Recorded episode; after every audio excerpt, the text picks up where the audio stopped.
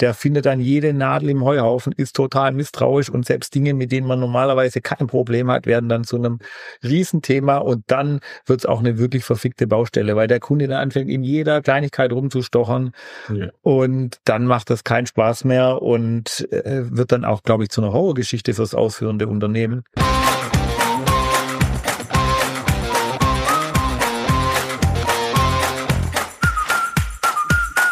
Hallo und herzlich willkommen zu einer neuen Folge des Bauimpulse Podcasts. Und es ist eine ganz besondere Folge, weil ich sitze hier mit zwei Freunden bei uns im Wohnzimmer und wir haben zum Thema verfickte Baustelle ein Gespräch geführt miteinander.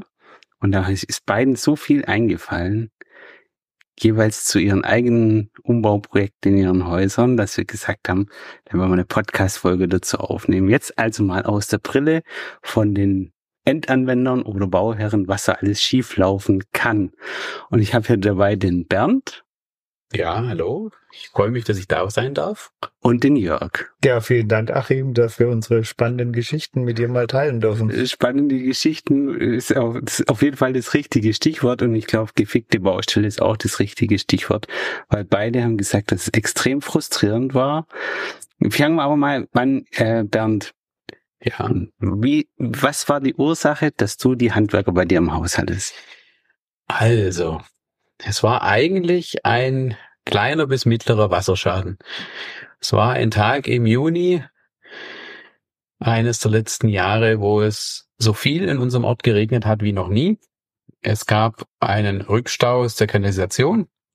Wir hatten ungeschickterweise als einziges Haus bei uns in der Reihe kein Rückschlagventil eingebaut und dann kam es, wie es kommen musste.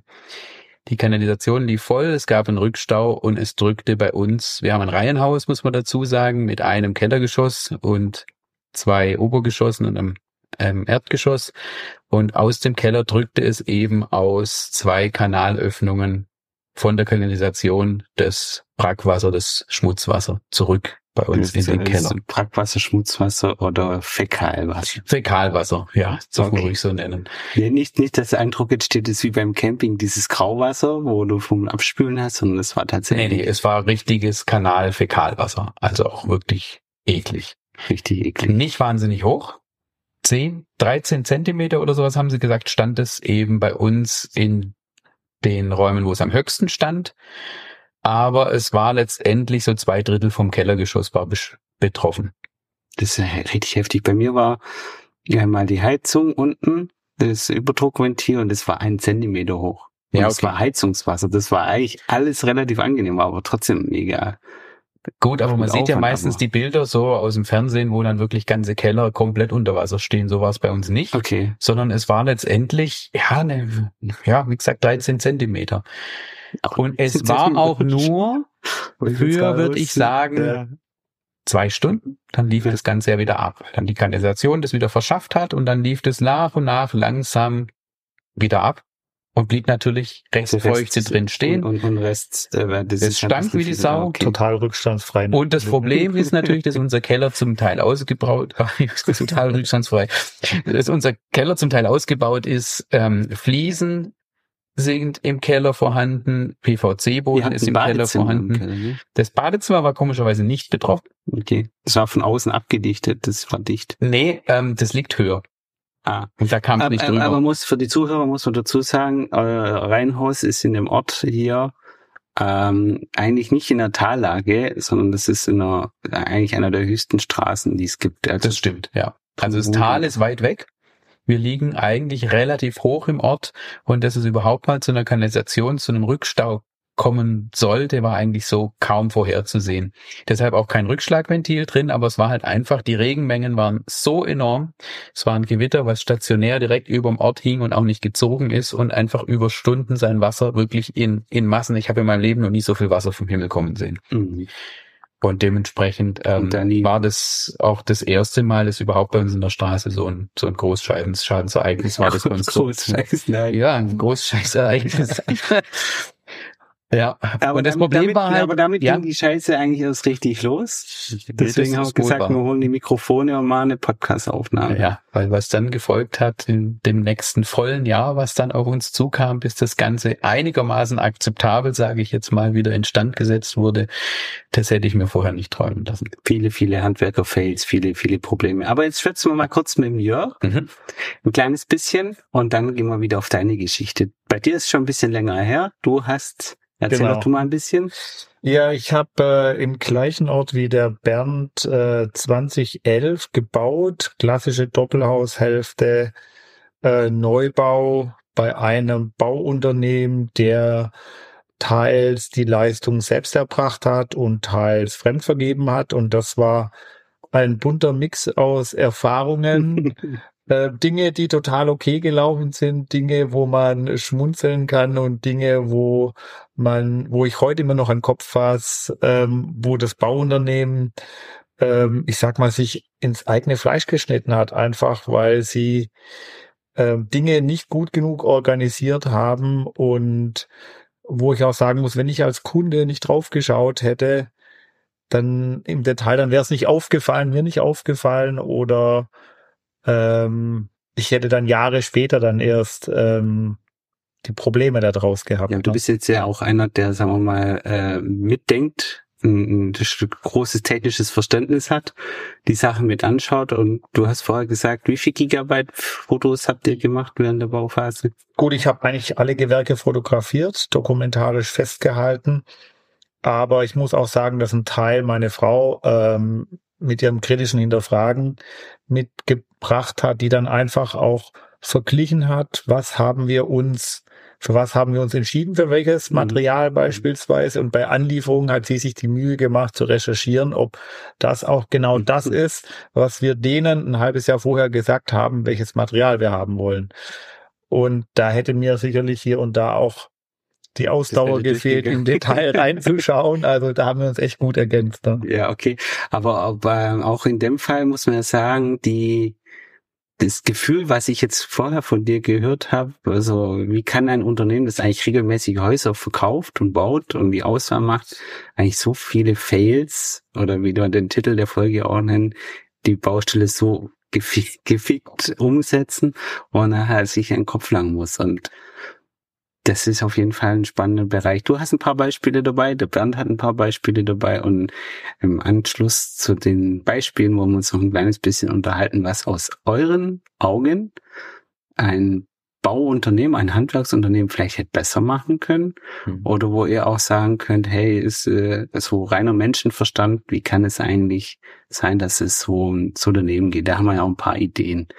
Nochmal zurück zu dir, Bernd. Also bei dir lief, st- stand quasi der Keller einfach unter Wasser. Genau. Wie lief es dann los?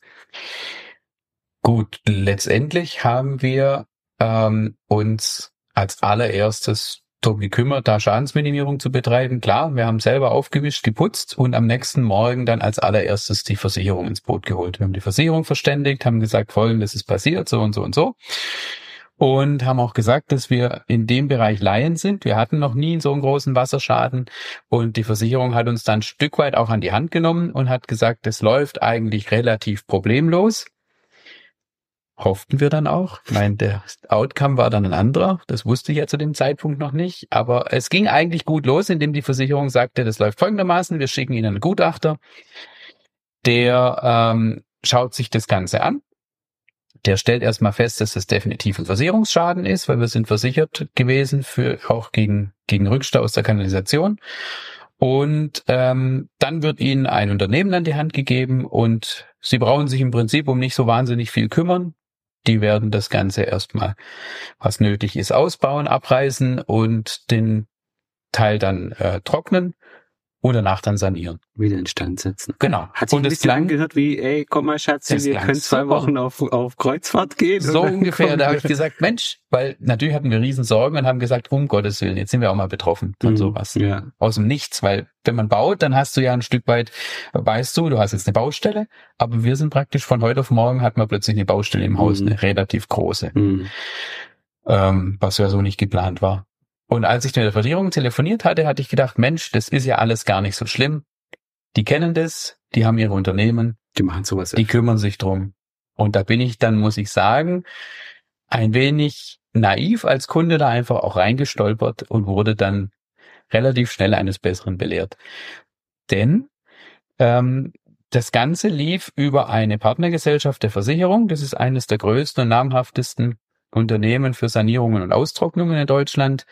Die haben das Ganze dann aber leider muss man im Nachhinein sagen, untervergeben. Die haben euch einen Projektleiter an die Seite gestellt? Die haben uns von, von der Firma selber einen Projektleiter an die Seite gestellt. Der kam, hat uns haarklein eine bestimmt sieben DIN A4 Seiten lange äh, Ausfertigung in die Hand gedrückt, wo jeder Posten, der in unserem Haus zu erledigen ist, drauf stand. Mhm. Da standen die Posten drauf für die, den Ausbau, den, die, den Abriss, sage ich jetzt mal, von den Sachen, die nicht mhm. mehr verwertbar sind. Ja.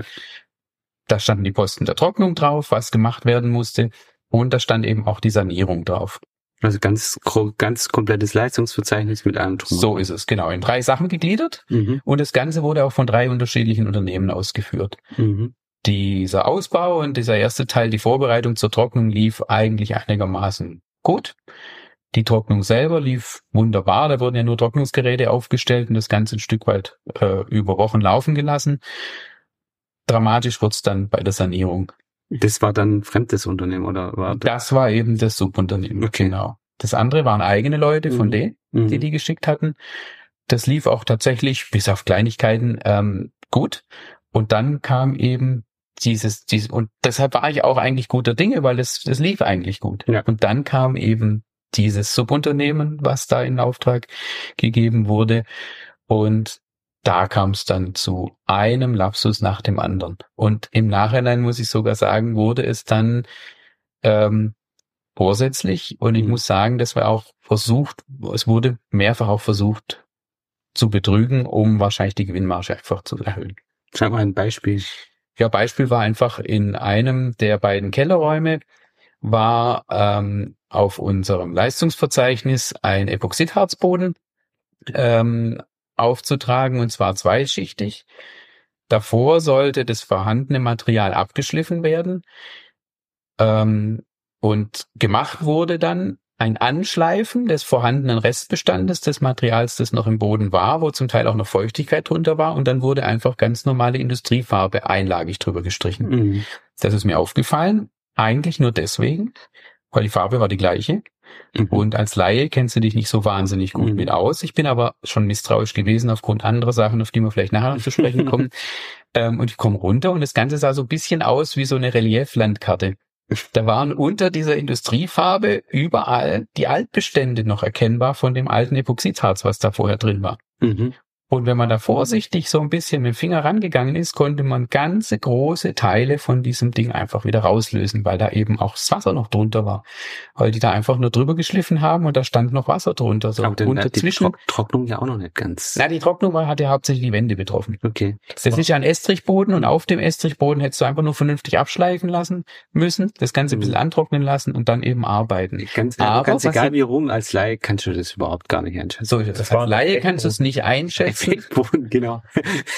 Aber Fakt war letztendlich, diese, die ausführende Firma hätte einen Epoxidharzboden zweifach beschichtet dort aufbringen sollen, vorher komplett abschleifen und grundieren. Und was haben sie gemacht? Sie haben angeschliffen und Industriefarbe verwendet, mhm. die etwa im Faktor drei billiger ist als das Epoxidharz. Mhm. mhm.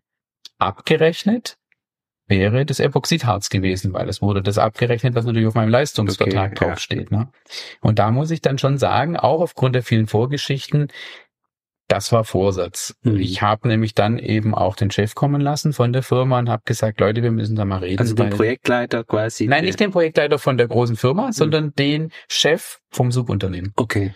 Weil die Arbeit hatte ich darauf angesprochen, habe gesagt, sofort aufhören zu arbeiten, ihr braucht hier gerade gar nicht mehr weitermachen, hier stimmt was überhaupt ganz und gar nicht, weil der Eimer Farbe stand ja da. Und ja. ich habe auf diesen Eimer Farbe geguckt, so ein bisschen wie du, ja, beziehungsweise deine Frau, habe ich mir mal die Mühe gemacht, einfach mal das Material anzuschauen, mit dem die arbeiten. Mhm. Und es war halt eine recht eine herkömmliche Industriefarbe. Ja, von so B oder so. Irgend so. okay. Und dann habe ich diesen Leistungsauftrag genommen und habe gedacht, hm, hier steht Epoxidharz. Und ist das Internet natürlich dein Freund. Ja. Das eine und das andere kurz eingehackt und allein schon im Preis hat das Ganze sich um einen Faktor drei unterschieden. Ja, Materialpreis, aber Materialpreis. ich meine, die, der Aufwand, das aufzubringen und Plus der Aufwand, Ja. weil das Epoxidharz ist eine Zwei-Komponenten-Sache. Ja. Du musst es anrühren, du musst es verarbeiten, du musst es zügig verarbeiten, du darfst es nicht ewig stehen lassen und Ja. du musst es halt dann nochmal noch mal drauf, ähm, also zweilagig aufbringen. Ja, zwei Arbeitsschritte. Ja. Und darauf sprach ich dann den Chef der, dieses Subunternehmens an. Und der sagte zuerst, wo ich denn das her hätte, er hätte überhaupt gar keinen so einen Auftrag vorlegen, vorliegen, wo da Epoxidharz draufsteht. Da hab ich gesagt, Moment, das glaube ich einfach nicht, weil Mhm. sie sind ja nur ausführende Firma Mhm. dessen, mit dem ich einen Vertrag abgeschlossen habe, mit dem mein Vertragspartner war die große Trocknungsfirma. Und als ich dann gesagt habe, na gut, das scheint sich jetzt so hier unten in unserem Kellerraum nicht klären zu lassen, ich würde mich dann jetzt mal an den Projektleiter wenden, da hat er plötzlich eingelenkt und hat gesagt, ja, es steht vielleicht doch auf seinem Auftrag drauf. Und dann habe ich gesagt, ja, aber Leute, wie kommt ihr denn dazu? Mhm. Habe ihn dann einfach, bin dann so ehrlich gewesen, habe gesagt, wir reden jetzt mit, spielen mit offenen Karten, habe gesagt, ich habe das im Internet gegoogelt. Allein die Materialkosten sind ein Drittel von dem, was ihr nachher abrechnet. Mhm. Warum macht ihr das? Mhm. Ja, dann hieß es, ja, wie können wir uns einigen, was will ich denn als Ausgleich und hin und her und dann ging, fing das Ganze an, ganz arg schwammig zu werden. Da habe ich Mhm. gesagt, das bringt nichts, weil das löst sich eh ab, das Zeug, was ihr da Ja. drauf gemacht Das habt. Das Pfusch, kommt ja. raus. Ja. Es wird genau so, wie es im Auftrag steht, wird es abgearbeitet und nicht anders. Mhm. Das gab dann sehr lange Gesichter, ähm, weil das natürlich bedeutet hat, die Arbeitszeit, die dann den Tag reingesteckt wurde, das Material war verloren. Es Mhm. musste alles nochmal abgeschliffen werden, das Epoxidharz besorgt werden und das dann aufgebracht werden. Ja, und es gab ja noch mehrere andere Fails und ich glaube auch, dass dann die Mitarbeiter von der Subunternehmer nicht mehr so gern zu dir auf die Baustelle sind. Das ist richtig, ja. Obwohl ich wirklich sagen muss, ich muss, also ich bin überhaupt kein, kein Mäkler und suche jeden Mangel in jeder Ecke, aber Das es ist so, ja. es ist so grob fahrlässig gearbeitet worden, dass ich wirklich dann, Du hast sie einfach verarscht. Absolut. ich hätte viel früher einschreiten Ja. sollen.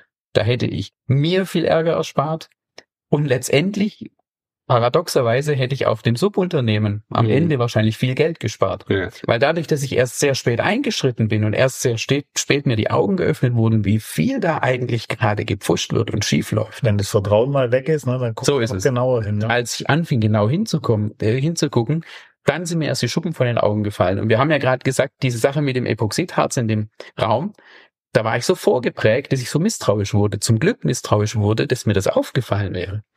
Mir wäre es wahrscheinlich nicht aufgefallen, hätten den Boden da reingemacht, ich hätte die Farbe gesehen und die hätten vielleicht vorher gescheit abgeschliffen, hätte ich nicht drauf geguckt, was die verwendet haben. Mhm.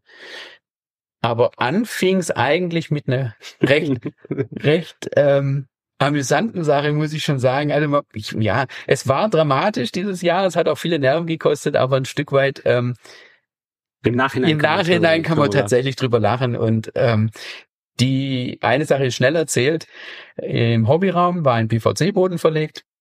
Unter den PVC-Boden war Wasser gekrochen und dementsprechend musste der auch komplett raus, wurde entsorgt und ähm, nach der Abtrocknung wurde da einfach ein neuer PVC-Boden reingelegt. Dann kamen sie mit fünf Ordnern oder sowas, haben gesagt, hier bitte einen raussuchen und dann haben wir mit meiner Frau im Keller gestanden, haben gesagt, ach guck mal, der ist doch schön. Und gesagt, gut, den Boden möchten wir gern. Ja, alles klar, bestellen wir. Wir kommen in drei Tagen zum Verlegen. Dann sind sie angerückt, sind mit der Rolle in den Keller gegangen und dann haben sie gerufen, ah, können Sie mal kurz kommen? Sag ich, ja. Ja, wir haben uns irgendwie vermessen. Kann passieren. Der Boden war einfach in der Länge ähm, zu kurz, in der Breite zu lang. Irgendwo haben sie einen Zahlendreher drin gehabt, der passte einfach nicht, so wie er angeliefert wurde. Wie gesagt, kein Thema. Jeder macht einen Fehler, müsste halt neuen besorgen. Ja, kein Problem, machen wir gleich heute. Habe ich gesagt, okay, aber ihr kriegt den Boden jetzt irgendwo und legt den heute noch rein. Ja, ja, ja, geil, ja, wir fahren jetzt zum Farbtex und, und besorgen das. Oh, ich gesagt, aha. Ja gut, aber genau den Boden. Ja, ja, ja. Und waren sie weg. Zwei Stunden später kamen sie wieder, haben eine Rolle in den Keller getragen, haben da unten angefangen zu werkeln. Und dann habe ich gesagt, geht doch mal runter, schau mal, wie das da so läuft. Komm runter und trau meinen Augen nicht. Haben sie einen Boden, zwar in richtiger Größe, aber ein anderes Dekor. Man hat mich weder angerufen, um zu fragen, ob das vielleicht auch okay wäre. Das ist jetzt für Blümchen. Und es war ähnlich, aber schon doch deutlich verschieden. Also Mhm. es war entfernt ähnlich, sage ich mal. Und da bin ich hingekommen und habe gesagt, Moment, das ist doch ein ganz anderer Boden. Mhm. Und die Antwort war, und das ist schon tatsächlich sehr lustig, ja, aber ist doch auch schön. Ich sag, Moment, wir sind ja hier nicht irgendwie auf dem Bazar, wo wir sagen, das ist auch schön und ich mach's, wie ich das. Ich habe gesagt, ich habe doch das rausgesucht. Ja, aber ist doch nur ein Keller. Mhm. Ich gesagt, ja, aber halt, Moment, langsam. Egal wie, warum ruft denn keiner an? Ja, der Boden war nicht da.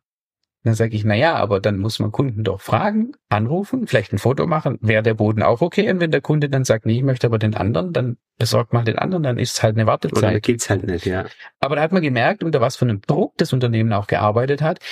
Die Arbeitszeit an dem Mittag wäre verloren gewesen. Mhm. Also haben die auf Teufel komm raus einen Boden hoch verlegen wollen, weil dies war eingeplant. Die hätten diese Arbeitszeit produktiv auf keiner anderen Baustelle mehr verwenden können und dann haben sie halt einfach mal gemacht. Ja, okay, aber vielleicht auch an der Stelle dann der, der es vermessen hat. Weil irgendjemand hat ja die, den Zahlenträger ja auch. Irgendjemand auf, hat und dass er anscheinend gesagt hat, er konnte, er kann vielleicht sich drumherum schiffen, weil das offensichtlich in dieser Firma ja Ausrede suchen und Ausrede finden ein, Konzept ist, das bis hoch zum Chef vorgelebt wird, oder? Das, äh, davon muss ich jetzt im Nachhinein leider tatsächlich ausgehen. Das war der, der erste Punkt, der uns auffiel und der war tatsächlich noch amüsant, weil wir saßen abends dann zusammen, meine Frau und ich, und haben gesagt, Ist auch ist schön. schon skurril, oder? Ah, der Boden wäre auch schön gewesen. Genau. Da haben wir- da haben mal, wir dann letztes Mal du zum Italiener und bestellst was zum Essen, der bringt es komplett falsch und sagt, der ist aber auch Ach, lecker. aber auch gut. Ja, es ist also schon, und ich habe vielleicht den Fehler gemacht, daraus, daraufhin nicht gleich hellhörig zu werden. Weil Okay, aber du kannst es, du, einmal kannst ja, weißt, äh, Genau. das war ja auch tatsächlich einfach nur vermessen. Das kann vorkommen. So what? Dass man dann falschen Boden bringt, ja, hm, aber gut. Aber dann vorsätzlich, und es waren halt Ja. noch viele solche Sachen, vorsätzlich plötzlich am Material zu sparen, an den Arbeitsschritten zu sparen, da hört dann der Spaß, der Spaß dann auch ganz schön schnell auf, weil da geht es um viel Geld Ja, klar. Und das ist einfach Betrug am Kunden. Ja, jetzt gehen wir mal apropos Betrug am Kunden. Hast du auch so eine Story hier? Ist bei dir auch sowas passiert? Aber bei dir war es eher ein bisschen professioneller, oder? Ja, ähm, ich denke schon, dass das Bauunternehmen bei uns in Summe einen guten Job gemacht hat. Na, Mhm. Wie ich schon gesagt habe, es wurden ein paar Dinge fremdvergeben. Wir haben auch ein paar Gewerke rausgenommen. Fliesen haben wir zum Beispiel komplett gemacht. So ein paar Elektroarbeiten, die add-on gewesen sind, zusätzliche Kabel und äh, Malerarbeiten haben wir selbst Hab gemacht. selber gemacht. Genau, ansonsten ähm, haben wir ähm, die Leistung beim Bauunternehmen in Anspruch genommen und man kann wirklich sagen, da waren Bauunter da waren Truppen dabei, die wirklich gut gearbeitet haben und es waren aber auch welche dabei, wo man relativ schnell gemerkt hat, das wird nichts, ja. Und wenn man mal ganz vorne anfängt, in der Rohbauphase war das wirklich noch überschaubar. Das hat das Bauunternehmen in Eigenleistung gemacht und die waren eingespielt. Und das hat man auch gemerkt, die mussten nicht viel miteinander sprechen, da ist die Arbeit, hat sich ergeben und Das war das haben Brot- und Buttergeschäft die, dir. genau, das war das Brot- und Buttergeschäft, das war stimmig und außer dass sie im Keller eine Wand äh, um ein paar Zentimeter falsch gesetzt haben, ähm, ist blöd, ne? Dann das Material wird äh, mit dem Kran als Block reingestellt, dann kommt die Kellerdecke drauf und dann kommen die Jungs, die die Kellertreppe mauern. Wenn du dann die ganze Wand einreißen musst, dann äh, hast du die zusätzliche Arbeit, das ganze Material muss wieder Ach, die, konnten, rausgetragen. die konnten wegen einer falsch gesetzten Wand die Treppe nicht reinsetzen. Nee, ähm, das Material für die Wand wurde in den Kran in den Keller gehoben, dann kam die Kellerdecke Decke drauf Mhm. Und dann ein paar Tage später haben die irgendwann ähm, angefangen, die, die kleineren Wände, die jetzt nicht im Rohbauverfahren Mhm. gegossen wurden, eben zu mauern Mhm. und diese Wand wurde halt ein paar Zentimeter falsch gesetzt. Okay. Und ähm, wenn du die Wand dann wieder einreißt, musst du ja den ganzen Abraum wieder raustragen aus dem Keller, neues Material wieder runtertragen. Der Kran kann es ja nicht mehr reinheben, Ja. weil die Decke schon drauf war. Und ähm, in, dann findet man eine pragmatische Lösung und ehrlich gesagt war das auch nicht so schlimm. Dann ist der eine Kellerraum halt ein paar Zentimeter kleiner, so what, da, Mhm. da geht dann die Welt nicht unter, ne? Mhm. Aber ähm, ähm, wir hatten einen Samstag auf der Baustelle, äh, da haben wir geguckt für die Elektroarbeiten, wie wir die Dinge machen müssen und hatten halt mein Vater und ich ähm, Blaumann an, mein Vater ein bisschen älter vielleicht, damals ähm, Anfang 60, ich ähm, Anfang 30 und wir sahen aus wie Handwerker. Und dann war die Menschen für die Sanitärinstallation zum ersten Mal da. Und der Meister von der Sanitärfirma hat dann nach dem Hallo auf der Baustelle mit meinem Vater ein Gespräch angefangen und hat sich versucht, über das Bauunternehmen zu unterhalten mit ihm und wo sie, wo wir den Auftrag herhaben und was in der Zusammenarbeit mit dem Bauunternehmen halt gut und nicht so gut läuft. Der hat gar nicht gemerkt, dass wir Die Bauherren die Bauherren sind, sondern für den waren wir Handwerker auf der Baustelle. Ne? Und am späten Nachmittag kam dann der Bauleiter vom Bauunternehmen äh, und bis dahin hatte der gecheckt, äh, wer wir sind. Und dann ist er erstmal zum Bauleiter ins Auto gestiegen. Dann waren da erstmal zehn Minuten intensive Gespräche im Auto, bevor sie sich dann auf die Baustelle getraut haben. Aber ansonsten ähm, Ja, War- aber war, ist da irgendwas, also das war einfach nur dieses, dass er es halt nicht geblickt dieser hat. Fail, ne, er hat Mhm. halt mit uns gesprochen, wie, wie Handwerker untereinander sprechen. Wir waren an dem Tag ja auch Handwerker. Wir haben uns Mhm. schmutzig gemacht, wir haben Probleme gehabt, wie die auch. Uns Mhm. läuft nie alles gerade. Und manchmal muss man Lösungen suchen. Das ist halt so, ne. Aber ähm, witzig, ähm, dass wir heute über den Boden so viel gesprochen haben, weil einer der Hauptfels bei uns war dann auch äh, letztendlich der Boden. Ne? Und ähm, wir hatten Parkettboden ausgesucht fürs Wohnzimmer und das ist ja vor allem für die Frauen immer sehr wichtig. Wir hatten ein halbes Jahr vorher keine Ahnung, fünf verschiedene Bodenausstellungen angeguckt, Oh, ja. Vergleichsmuster und irgendwann ähm, zehnmal drüber geschlafen hatte die Frau sich auf einen Parkettboden dann eingeschossen und der sollte es sein und dann gibt man den ähm, im Prinzip direkt schon als der Baustart war, die ersten paar Wochen danach mussten wir im Prinzip alle Informationen der, geben. der Katalog war bestellbar. Genau, und dann war Ja. klar bis auf die Bestellnummer, welchen Boden wir haben wollen. Und dann schreitet der Bau vor sich hin, die Monate gehen ins Land und irgendwann heißt es, jetzt geht's um den Boden im Wohnzimmer. Ne? Und dann könnte man ja meinen, dass das Material, das man ein halbes Jahr vorher eindeutig kommuniziert hat, dass das dann abgerufen wird und rechtzeitig bestellt wurde, drei Monate vorher oder wann auch immer. Wenn man dann halt erst versucht, eine Woche vorher zu bestellen, dann kann es halt passieren, dass der Boden nicht mehr lieferbar ist. Und ähm, das führt dann natürlich bei ähm, ja bei der Frau zu äh, massivem Unverständnis. Ähm, die, ähm, die Angestellte von dem Bauunternehmen im Indienst hatte uns das dann telefonisch mitgeteilt, dass der Boden nicht lieferbar ist. Ja. Ähm, meine Frau war dann total entrüstet. Der Bauleiter hat dann abends nochmal angerufen, wir kriegen das hin, ich finde für Sie eine Lösung, gar kein Problem. Am nächsten Tag hat er sich nochmal gemeldet, kein Problem, der Boden ist, ist kein Thema, wir kriegen das hin. Äh, wir hatten dann schon gedacht, okay, die, die Sonne geht auf, alles ist in Ordnung. Und ein, zwei, drei Tage später, als wir auf die Baustelle gekommen sind, lag das Material im Wohnzimmer und ähm, dann da machte sich bei mir erstmal schon so ein bisschen Entspannung breit. Okay, die haben das irgendwie hingedreht und ähm, super Laden, Respekt. Meine Frau, misstrauisch wie sie ist, macht ein Foto von den Produktnummern und hat dann natürlich abends angefangen, wie bei dir auch, ne, Internet dein Freund, äh, mal recherchiert Ja. und dann festgestellt, dass es nicht die höchste Qualität von dem Parkettboden ist, die wir damals kommuniziert hatten, sondern die billigste. Und das war eine große Diskussion damals bei uns. Äh, welchen nehmen wir denn jetzt? Können wir mit mehr oder weniger Astlöchern leben? Geben wir den Extrapreis aus oder nicht? Ja. Ähm, und ähm, bis wir dann auf der Baustelle waren, ein, zwei Tage später, war der Boden verlegt. War fertig. Und am Nachmittag war halt noch der Küchenbauer da und hat seine Restarbeiten erledigt und den Rest von der Kochinsel zur Hälfte noch auf dem Parkett draufgestellt und alles abgefugt und die Sache war im Prinzip gelaufen. Ne? dann Verfaktentischer. Tja, und das war natürlich erstmal frustbeladen beim Bauleiter. Ich habe dann zu ihm gesagt, das ist ja eigentlich gar kein Problem. Dann, ähm, ich habe ja den Boden nicht bestellt, dann machen wir es so einfach so, sie kommen wieder vorbei oder schicken die Jungs nochmal vorbei und dann können die ja den Boden nochmal ausbauen und einfach stellen sie den richtigen Boden und dann legen sie den Boden rein, den wir bestellt haben und dann ist doch die Welt in Ordnung. Ich verstehe nicht, wo das Problem ist. Und Sag, Ja. sag, da muss ich jetzt den Zuhörer sagen, sagt er mit, mit einem Grinsen im Gesicht, weil das natürlich äh, sehr, sehr ironisch formuliert war. Ja, also jetzt mal offen gesprochen, ne, der ähm, meiner Frau war das dann äh, schon sehr wichtig. Ja. Ähm, ich hatte äh, für mich selber dann gesagt, okay, naja, dann jetzt alles wieder rausreißen, der ganze Baustaub wieder. Mhm. Ähm, es war ja dann schon kurz vorm Einzug, ähm, dann alles wieder zurückdrehen, dann verschiebt sich alles nach hinten.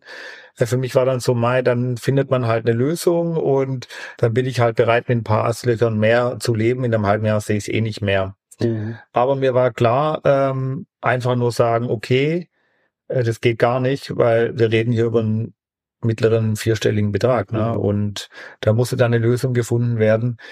Ähm, die Emotionen ja auch. Ja. Genau. Der Bauleiter hat dann auch gesagt, äh, oder beziehungsweise wir haben dann verhandelt, dass sie eben die ganzen Böden dann im Haus aus der Rechnung abziehen. Ne? Weil wir mussten dann ja auch akzeptieren, dass wir nicht den Boden drin haben im Wohnzimmer, den wir eigentlich haben wollten, wo ich jeden Tag drüber laufe, den ich mhm. jeden Tag angucke. Ne? Und so hatten wir halt neben dem Parkett ähm, wären die Fenster noch so ein Beispiel. Ne?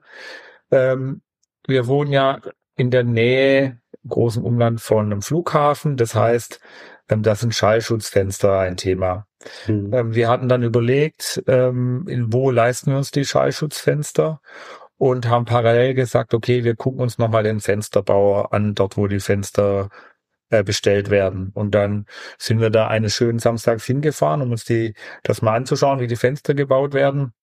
Hatten Kontakt mit dem Ansprechpartner, der für das Bau, durch uns beauftragte Bauunternehmen der Ansprechpartner war. Und der hat uns dann gesagt, ähm, ja, also die Fenster für ihr Haus, die sind alle schon bestellt.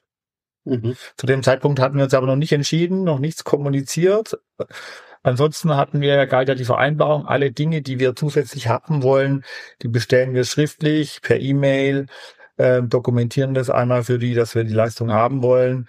Mhm. Und dann ist eindeutig, wir hatten zu dem Zeitpunkt nichts kommuniziert und hatten dann dort vor Ort eben erfahren, dass die Fenster eigentlich komplett bestellt sind. Auch da habe ich damals dann gedacht, na gut, wenn das so ist, dann ist es ja nicht mein Problem. Ne? Dann mag es so sein, ich habe nichts bestellt. Ich würde dann nachher nochmal sagen, wie das dann am Schluss sich abgerundet hat, weil das hat sich dann natürlich auch bis zur Endabrechnung dann, dann, dann durchgezogen. Ne?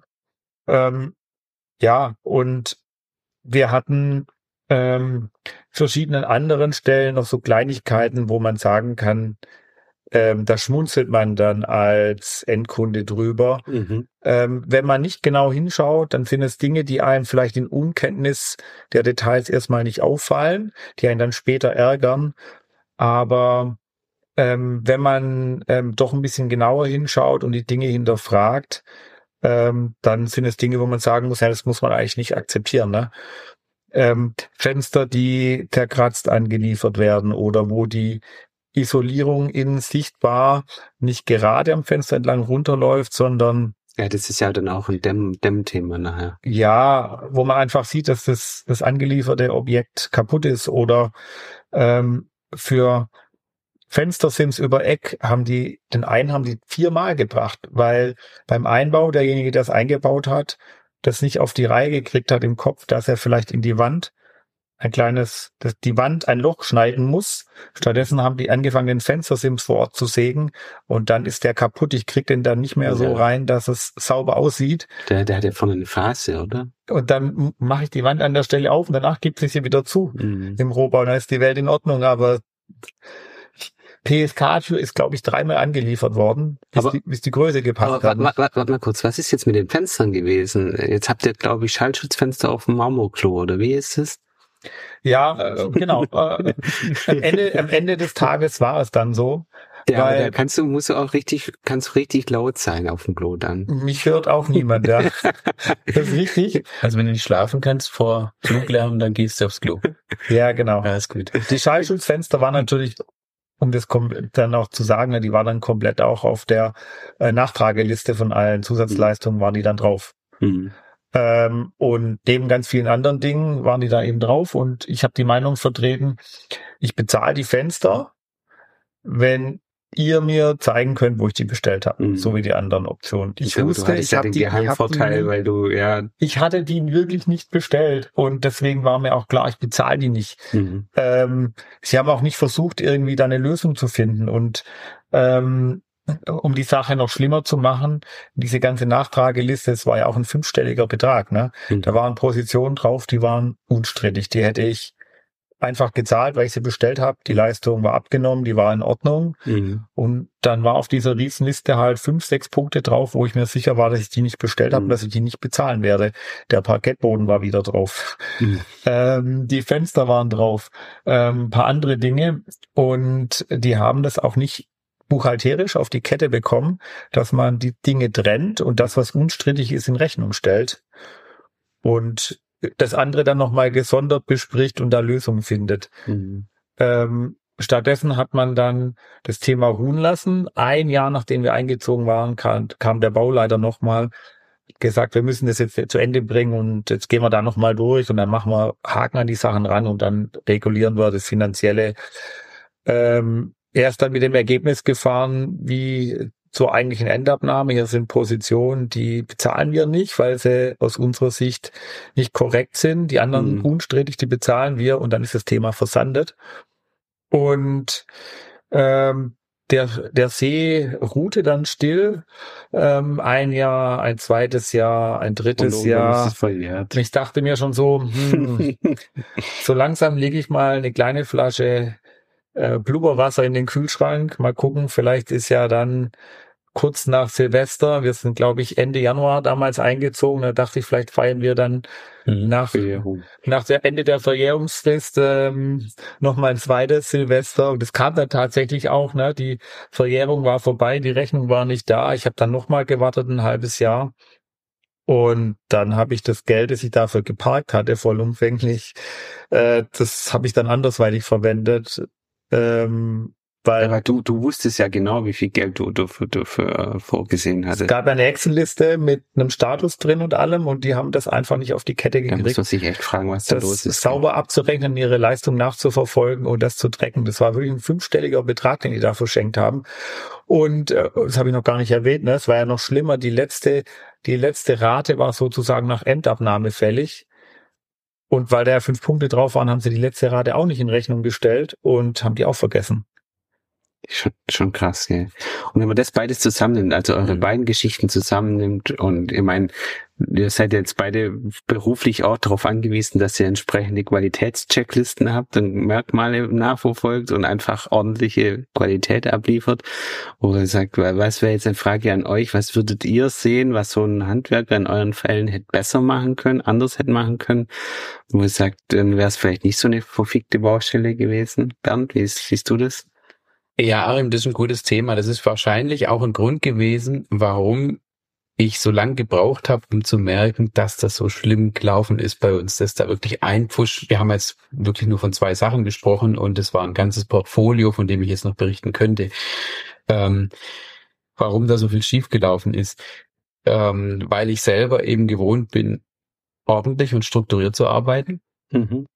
hätten die Handwerker dort ordentlich und strukturiert gearbeitet, hätten mit mir ehrlich, offen und zeitnah kommuniziert, dann hätten wir viel vermeiden können. Stichpunkt Teppich, Also Teppich Kommunikation, PVC-Boden, Kommunikation. Kommunikation, Mhm. Ehrlichkeit, Mhm. mit dem Kunden Also einfach am Ball bleiben, ja. Transparenz, dass man dem Kunden wirklich sagt, pass auf, den Boden kriegen wir nicht, können wir den anderen Boden verlegen?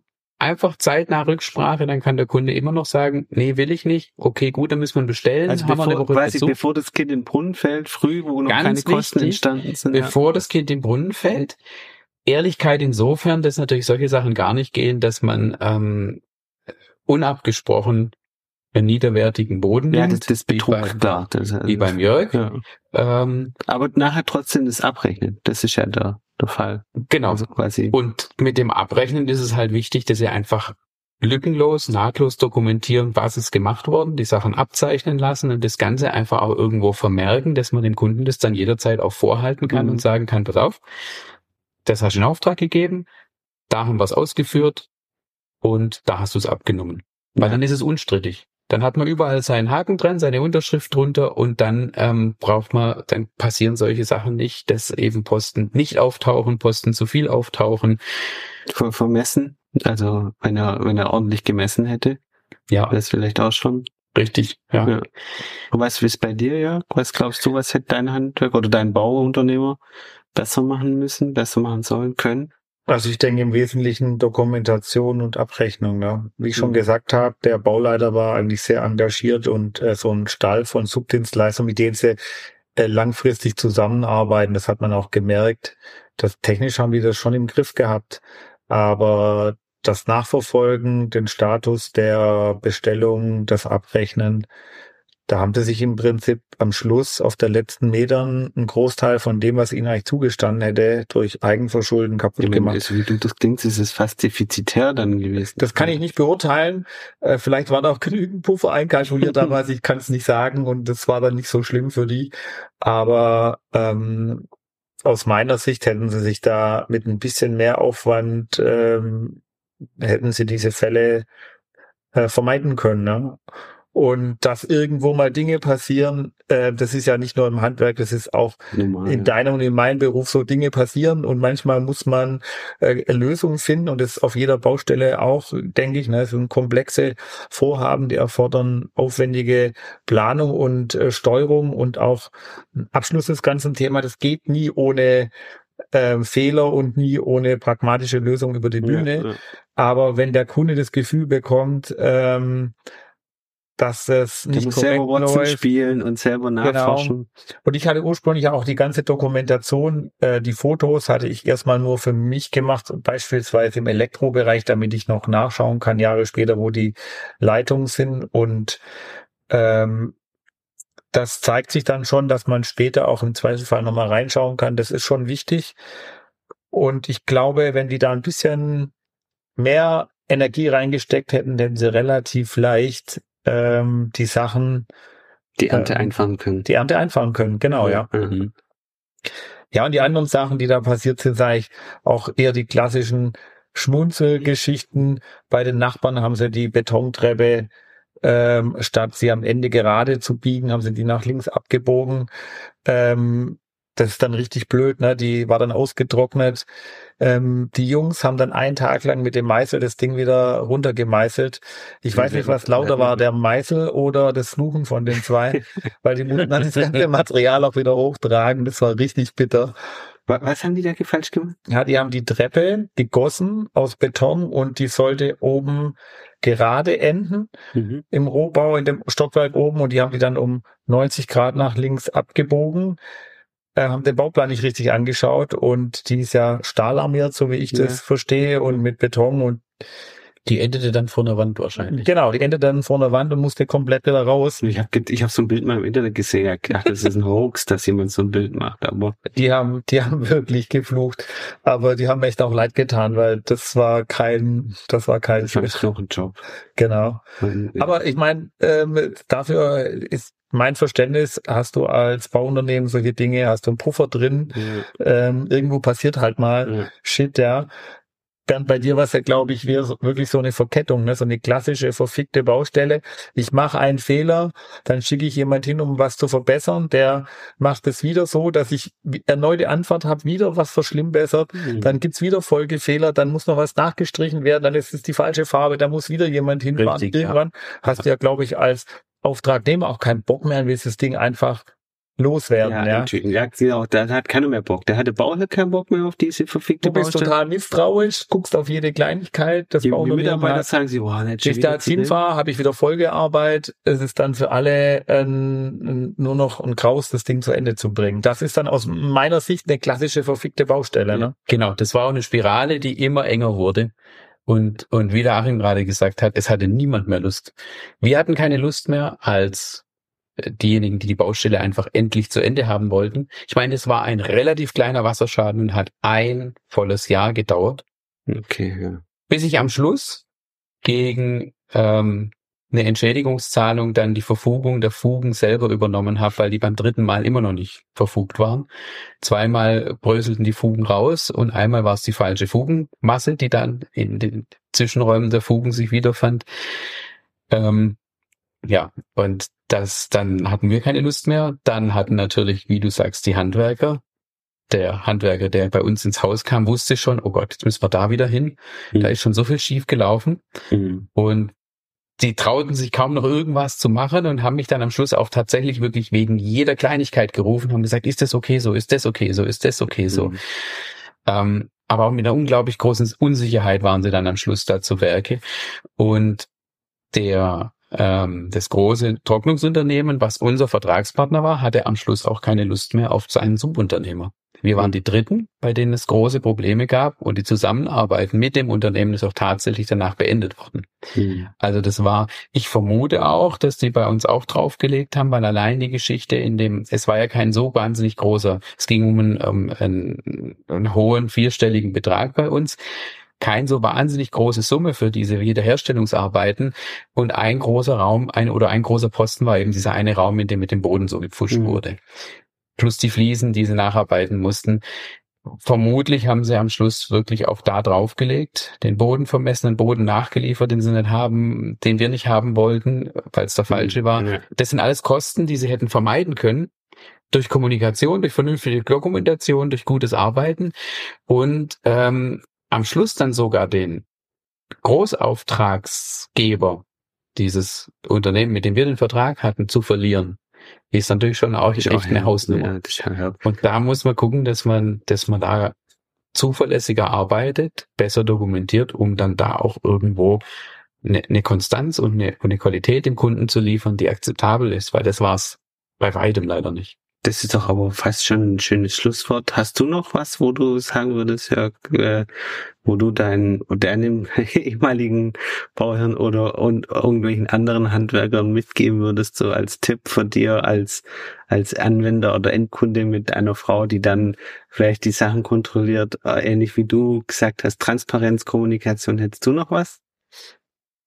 Ihr habt das eigentlich schon ganz gut zusammengefasst. Ich glaube, man muss einfach mit dem Kunden offen reden. Ähm, jeder Kunde hat Verständnis dafür, wenn irgendwo mal äh, Scheiß passiert auf der Baustelle. Das ist so.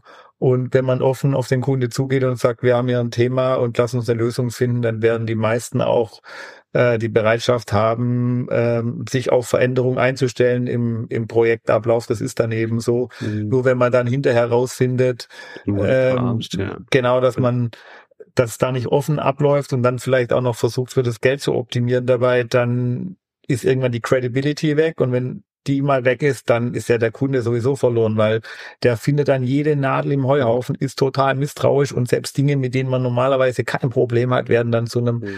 Riesenthema und dann wird es auch eine wirklich verfickte Baustelle, weil der Kunde dann anfängt, in jeder Kleinigkeit rumzustochern ja. und dann macht das keinen Spaß mehr und äh, wird dann auch, glaube ich, zu einer Horrorgeschichte fürs ausführende ja, Unternehmen. Ja, so. Und ja, redet mit den Kunden ist vielleicht das Beste und lieber eine schlechte Nachricht erstmal und äh, offen damit umgehen ja. und ja, dann findet man auch eine Lösung. Ne? Ja, ich, ich denke, das, da brauchen wir gar nicht mehr viel dazu zu sagen. Die vielen Dank euch beiden. Dass, ja, ihr, dass, ihr, ja. dass ihr den Mut aufgebracht habt, mit mir im Podcast darüber zu reden. Und äh, ich glaube, es waren spannende Einblicke mal aus der Sicht von, ungefilterten Sicht von den Anwendern, von den Bauherren. Ich denke, man kann vielleicht noch, vielleicht nur den Punkt ergänzen, zu sagen, es sind ja nicht alle so.